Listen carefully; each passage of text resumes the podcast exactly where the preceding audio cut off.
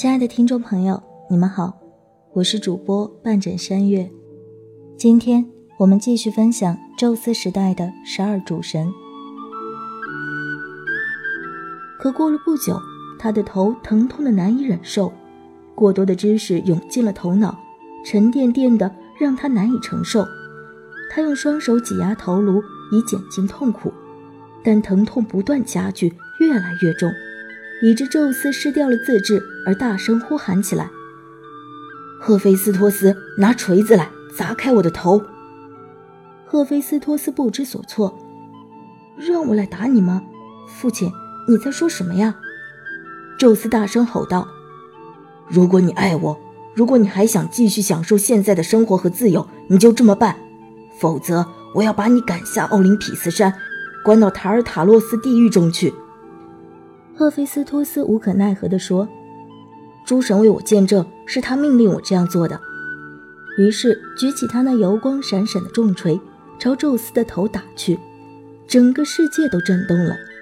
伴随着这声锤打，宙斯的头裂开了一个口子。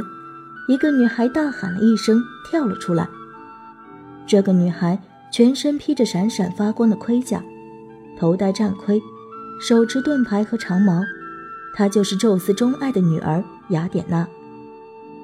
宙斯的另一个孩子赫尔墨斯，则是星神曼亚所生，他是众神的使者。为了尽快的传递信息，他长有一双翅膀。他还是商业的庇护神，一只手握有贸易的标志，一根木棒，上面盘绕着两条蛇。他还被称为幽灵的带路者，因为他把死者的灵魂取走，送入地狱。所以，古人常在死者的脊背上画上赫尔墨斯的头像，或小型的象征他的图像。宙斯的另外两个孩子是由暗夜女神勒托所生的，即著名的双胞胎兄妹阿波罗和阿尔忒弥斯。赫拉由于妒忌他们的生母温柔的勒托，因而虐待他们。宙斯把太阳授给了阿波罗，而把月亮交给阿尔忒弥斯。当他的哥哥驾驭着光芒四射的太阳车，把阳光洒满大地时，阿尔忒弥斯正躲在可爱的群山之中狩猎或与同伴们玩耍。傍晚时分，他登上那银光闪烁的月亮车，驱车出巡。阿波罗为他边弹琴边唱歌，而阿尔忒弥斯则静悄悄地穿越浩瀚无垠的太空。另一个经常与阿尔忒弥斯混淆的夜神是艾斯蒂亚，即三面神。这样称呼他，是因为宙斯赋予他在空中、陆地和海洋活动的能力。而古希腊的戏剧中一直用三个面孔的形象扮演他。在奥林匹斯山和其他地方，还有很多其他神奇，如九位缪斯女神，她们是宙斯和记忆女神摩涅莫须涅的女儿。是艺术和科学的庇护神，也是阿波罗的密友。美惠女神，她们把美丽和欢乐散布给周围。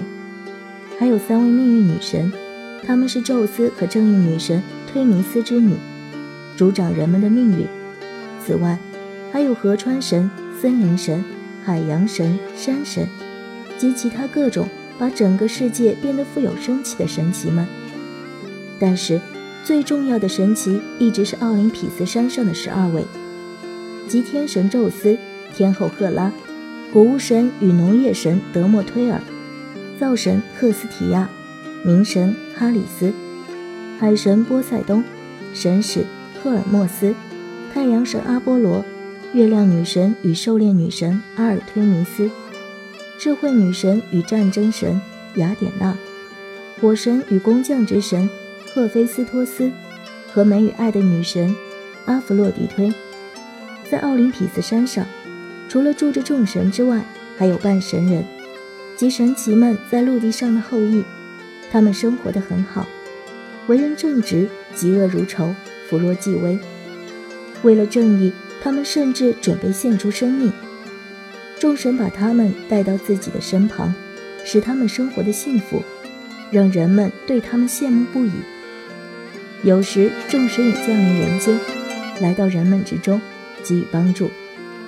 然而，他们的降临也常常并非是好事。好了，今天的故事就到这里，早点休息吧，祝你做个好梦。